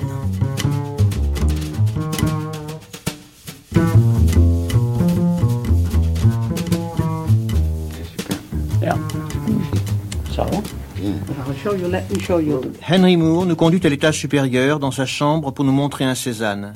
Des baigneuses, un peu semblables à celles que l'on trouve au musée de Bâle. La baigneuse, nous dit-il, représente pour Cézanne l'idée romantique de la femme, bien que le dos de l'une d'elles soit comparé par Henry Moore à celui d'un gorille. Alors, voilà le Cézanne. C'est le. euh, c'est petite, mais pour moi, euh, il est monumental. C'est euh, le, le dos de cette figure, c'est comme un gorilla. C'est comme c'est le, un- le, le has the strength, oui. But il est euh, sculpture, mais, mais, mais pas anatomie, mais le grand masse. Euh, pour moi, c'est merveilleux. Il s'agit de, de trois femmes près d'une chute d'eau. Je pense que c'est une cascade. hein. Il y a l'eau qui tombe, un, un- un grand sous-bois. Et, c'est une... et toutes les femmes sont de dos, sauf une qui vient vers nous. Aussi, dans cette œuvre, euh, il y a le euh, romanticisme de Cézanne et l'idée de les femmes. Parce que, euh, euh, vu le, le cheveu, c'est terrifique. Uh, look, look at her hair. Look at, look at what. This is a romantic idea of women. There's no doubt that Cézanne had a, a, a, tremendous um, uh, feeling about about um, uh, about women. Yeah.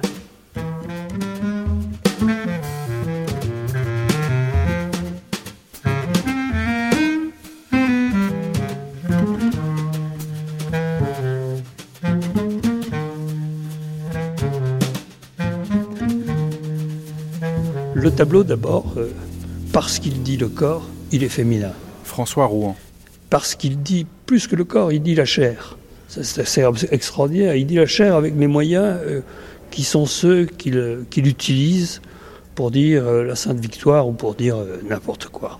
Donc il y a l'éblouissement que produit cette, cette peinture, c'est le bonheur de la couleur, c'est ces pyramides se dressent là encore vers, le ciel dans une sorte de, joie euh, presque enfantine et un hiératisme euh, quand même euh, compositionnel, mais il y a quelque chose par la peinture, par la façon de dire les choses, de peindre les choses, de les, esquisser ou de les affirmer sur des petits points de, détail. Cette figure là qui est plongée dans son, dans son trou d'eau, dans sa baignade, euh, moi je peux pas m'empêcher. euh, euh, moi je vois pas le, je vois pas ses camarades, euh, je vois pas ses copains, je vois. C'est une figure. Il y, y a presque Madame Cézanne là, qui est avec sa touffe noire et, et ses, ses taches rouges, avec une lumière de non-pain au coin de la bouche. Et vous vous avancez vers le tableau? Oui, parce que justement, je crois que c'est un peintre, un vrai peintre, vous savez, quand on, peint un regard, où est-ce qu'on met le, point de lumière qu'on rajoute au dernier moment, comme bon. Alors, euh, ou c'est juste ou c'est faux. Mais là, euh, il s'en fout. Tout d'un coup, il laisse une lumière, c'est du non-pain.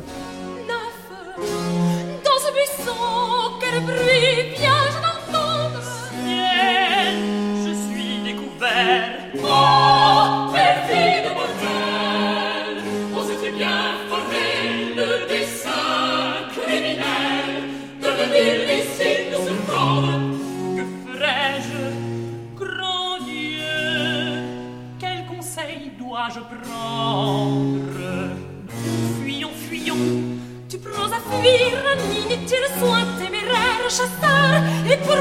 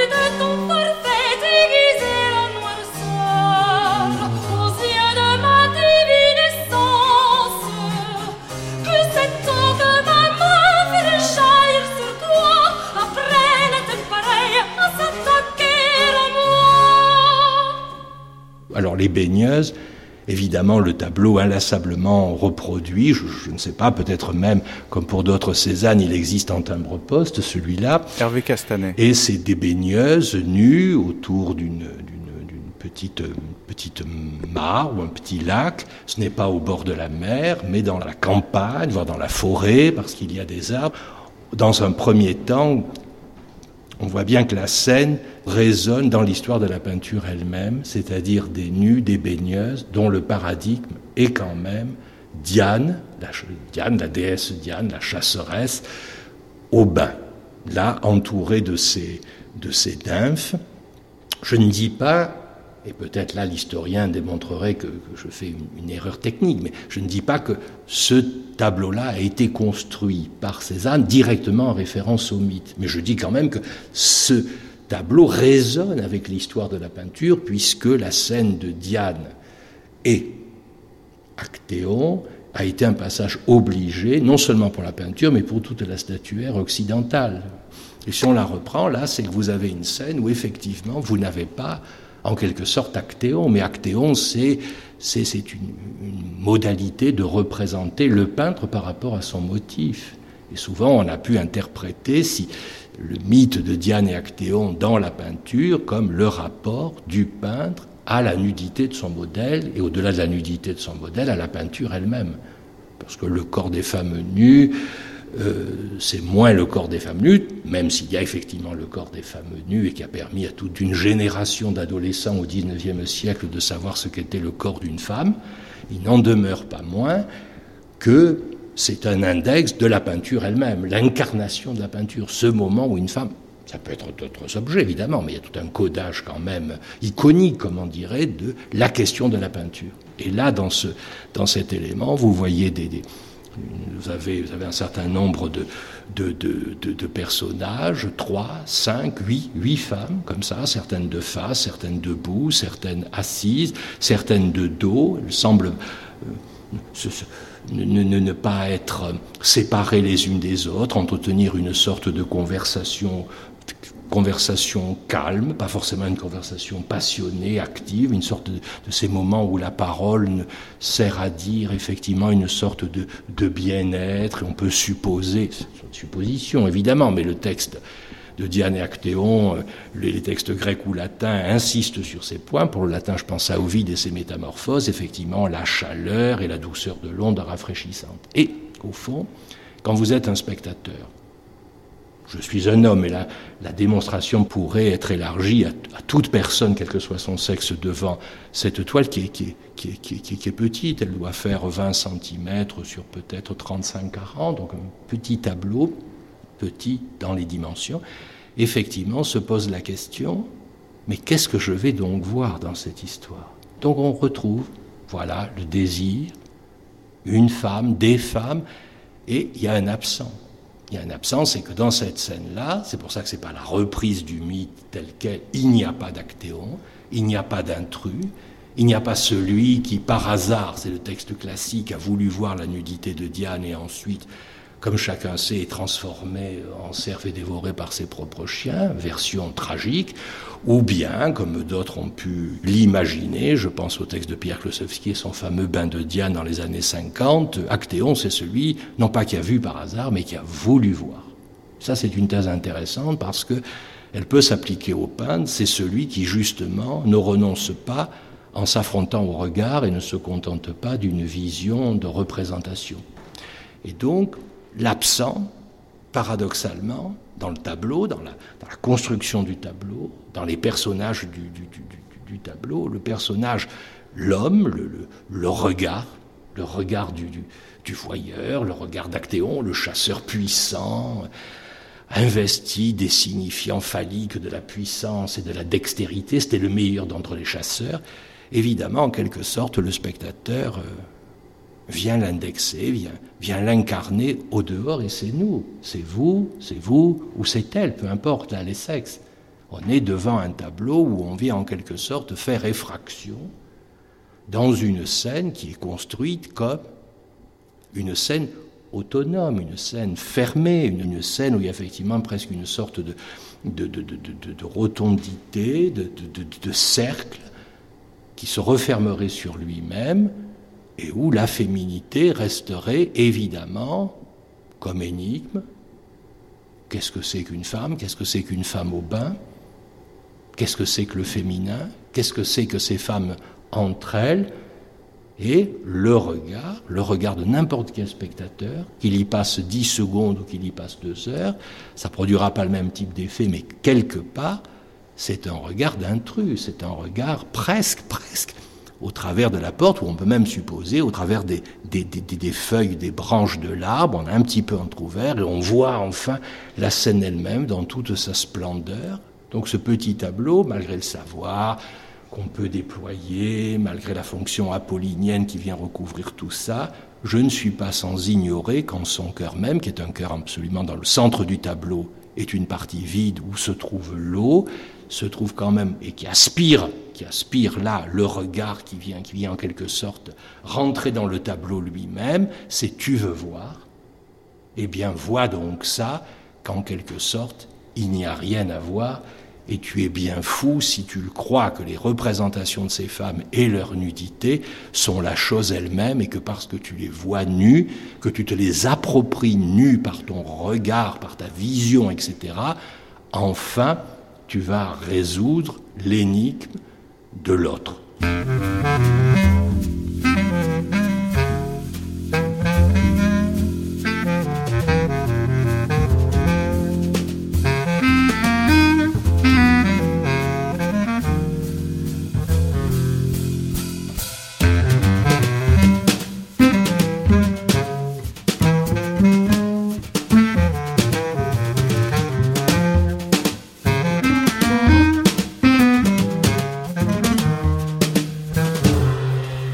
Vous me recevez chez vous, à Paris, en présence d'un ouvrage impressionnant consacré à Casimir Malevich, avec une bouteille d'alcool berlinois, euh, et surtout avec votre livre Études césaniennes, sur la couverture duquel on a à la fois un tableau de Cézanne et une étiquette de champagne. C'est à vous qu'on doit euh, cette découverte euh, presque archéologique. Hein, c'est mieux que le tombeau de, de Toutankhamon. Est-ce que vous me, me raconter euh, cette, cette, découverte et, et, à nouveau cette histoire de femme?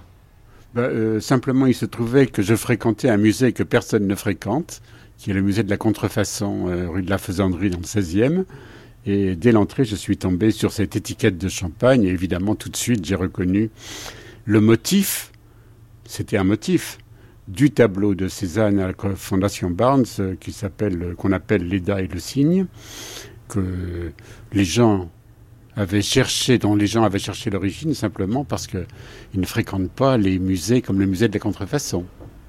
Euh, c'est une manière de question, je dirais, de curiosité déplacée. Hein. C'est peut-être euh, cela qui euh, permet de faire des découvertes quant à Cézanne.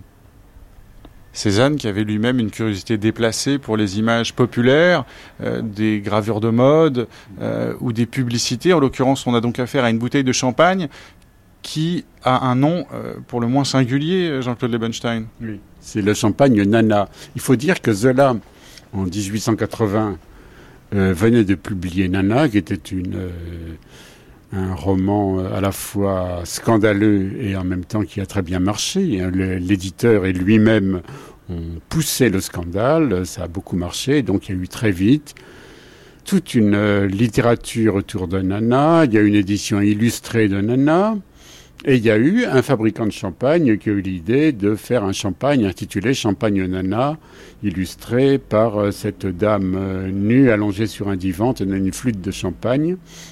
Il se trouve qu'effectivement, dans Nana, il coule beaucoup de, dans le roman de Zola, il coule beaucoup de champagne. Donc c'est une sorte de va-et-vient entre Zola, Nana, le champagne Nana, et retour chez Cézanne, qui a probablement bu du champagne Nana avec Zola avant de, le peindre. C'est une sorte d'hommage, un peu comme ça, moqueur de Cézanne à Zola, à travers euh, cette image, euh, disons, modeste. Et d'avoir fait de cette femme qui, euh, dans l'original, sur cette étiquette de bouteille de champagne, a une flûte de champagne à la main et, boit seulement du champagne, en avoir fait une Leda au cygne, ça ravive évidemment la tension sexuelle, la promesse de, cette image. Euh, comme c'est un clin d'œil à Zola avec ce champagne Nana, qu'on sait qu'il a fait poser Zola nu euh, dans leurs jeunes années euh, à Paris, Cézanne, ça dit quelque chose aussi de, l'amour de, Cézanne pour Zola? On peut évidemment émettre toutes sortes d'hypothèses, on en a émis sur l'homosexualité refoulée de Zola, hein, sur lequel il y a des documents. Zola s'est fait violer à l'âge de 5 ans par euh, le domestique euh, de sa famille. Euh, ça l'a beaucoup marqué. Il a eu un rapport très très trouble ensuite à l'homosexualité. Il y a des lettres de Zola sur Cézanne qui sont étonnantes. il parle de ses en disant Allez vers mon ami car ça m'a le poitrine, je ne sais pas, enfin toutes sortes de, choses euh, qui sont de, l'ordre de, de, l'inconnaissable.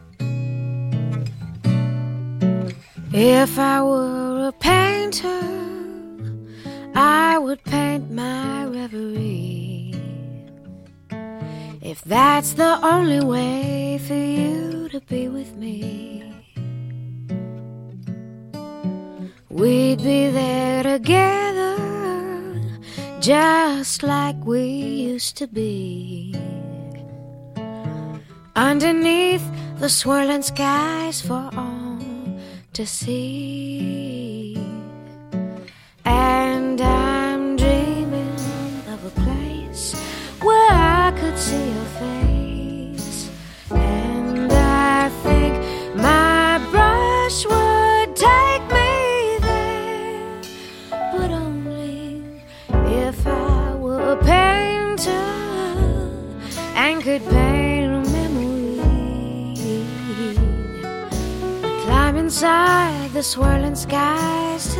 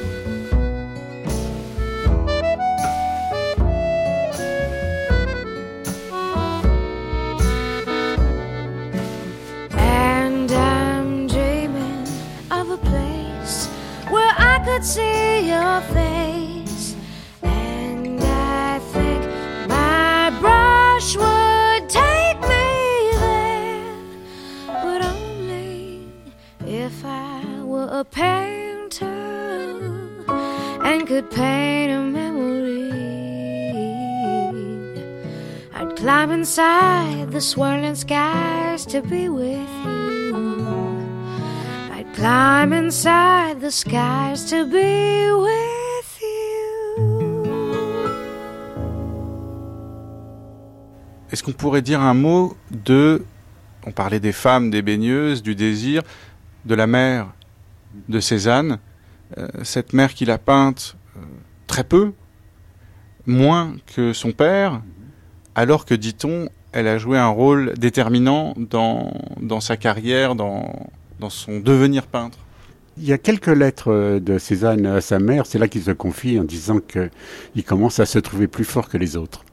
Euh, ça, il ne l'a, il n'a jamais osé le dire à, personne qu'à sa mère. Et, et c'est probablement vrai. Il voulait absolument à la fois la persuader et se persuader lui-même euh, qu'il en était ainsi.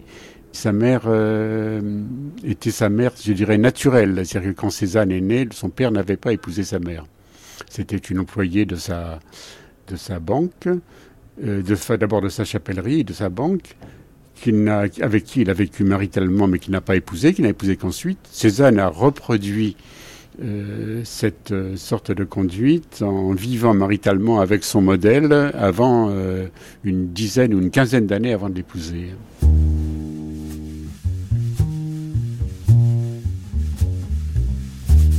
Comment est-ce que vous pouvez euh, entendre, euh, Lydie Harrix, euh, et peut-être comprendre que Cézanne, soutenue par sa mère, l'est si peu peinte?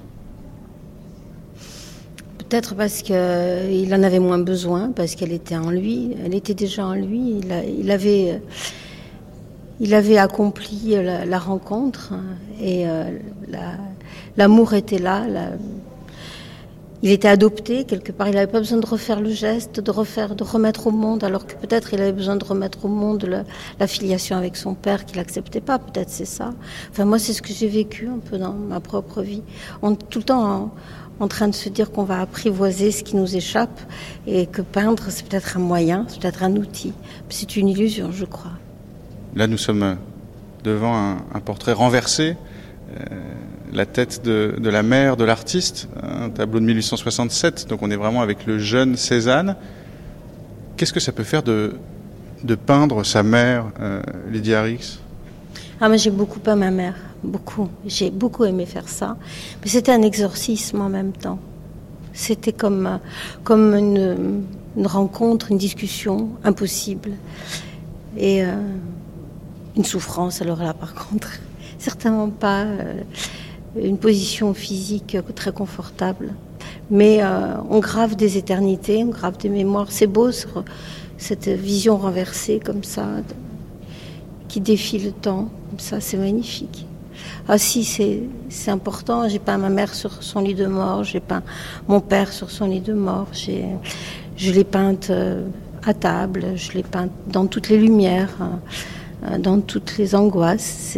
C'est des moments très forts qui restent comme si, en fait, la feuille était encore là vierge et qu'elle était encore là assise. Et je crois que la grande chance qu'on a, c'est qu'on immortalise le temps, on immortalise les émotions. C'est comme si c'était tout le temps frais. Il n'y a pas d'histoire en arrière. Il n'y a pas de, c'est tout le temps là. Voilà. Je crois que ça, c'est ce que je ressentis dans l'œuvre de Cézanne. C'est-à-dire qu'on est tout le temps en quête d'une lumière, d'un, instantané, quoi, d'une fuite. Voilà. Saisir une fuite. Hmm.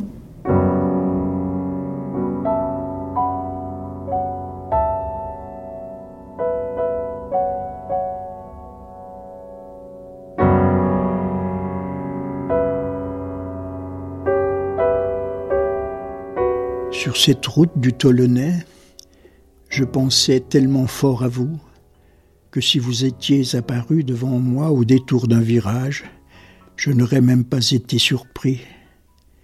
Et il n'est même pas impossible que mon imagination m'ait persuadé que j'allais vous rencontrer. Il était dix heures du matin, mais je vous voyais en fin de journée, à la nuit tombante.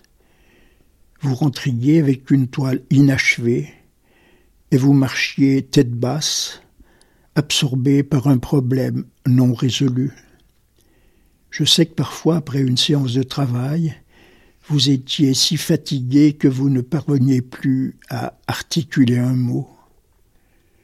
Je me suis donc gardé de vous adresser la parole, mais j'ai fait un bout de chemin à vos côtés.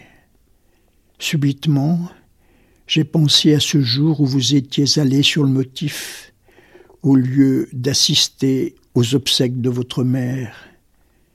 Quelle raison vous avait poussé à prendre cette décision? Vous répugnait-il de prendre part à une cérémonie qui comporte toujours peu ou prou une part de théâtre? Vous fallait-il cacher votre chagrin? Ce jour-là, avez-vous été capable de peindre? Et si oui, qu'avez-vous peint? Qu'avez-vous pu tirer de vous? Et le soir, comment avez-vous affronté la réprobation qu'on n'a pas dû manquer de vous signifier?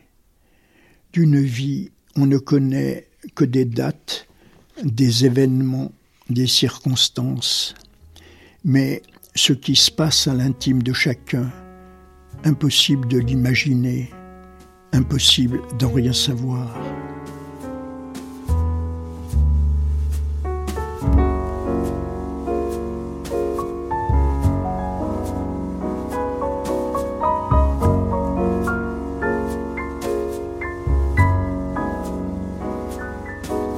Madame Sainte-Victoire. Avec Rudy Ricciotti, architecte, Gérard Tracandi, peintre, Philippe Solers, écrivain, Charles Juliet, écrivain, Mireille Provençal, géologue, Olivier Domergue, poète, Denis Coutagne, président de la société Paul Cézanne, Jean de Gaspari, artiste et architecte, Hervé Castanet, psychanalyste, Aram Kebabdjian, écrivain, Xavier Ray, directeur des musées de Marseille, Bruno Elie, directeur du musée Granet d'Aix-en-Provence, François Rouen, artiste, Bernard Marcadet, critique d'art, Laurence Descartes, présidente du musée d'Orsay et de l'Orangerie, Jean Harouille, sémiologue.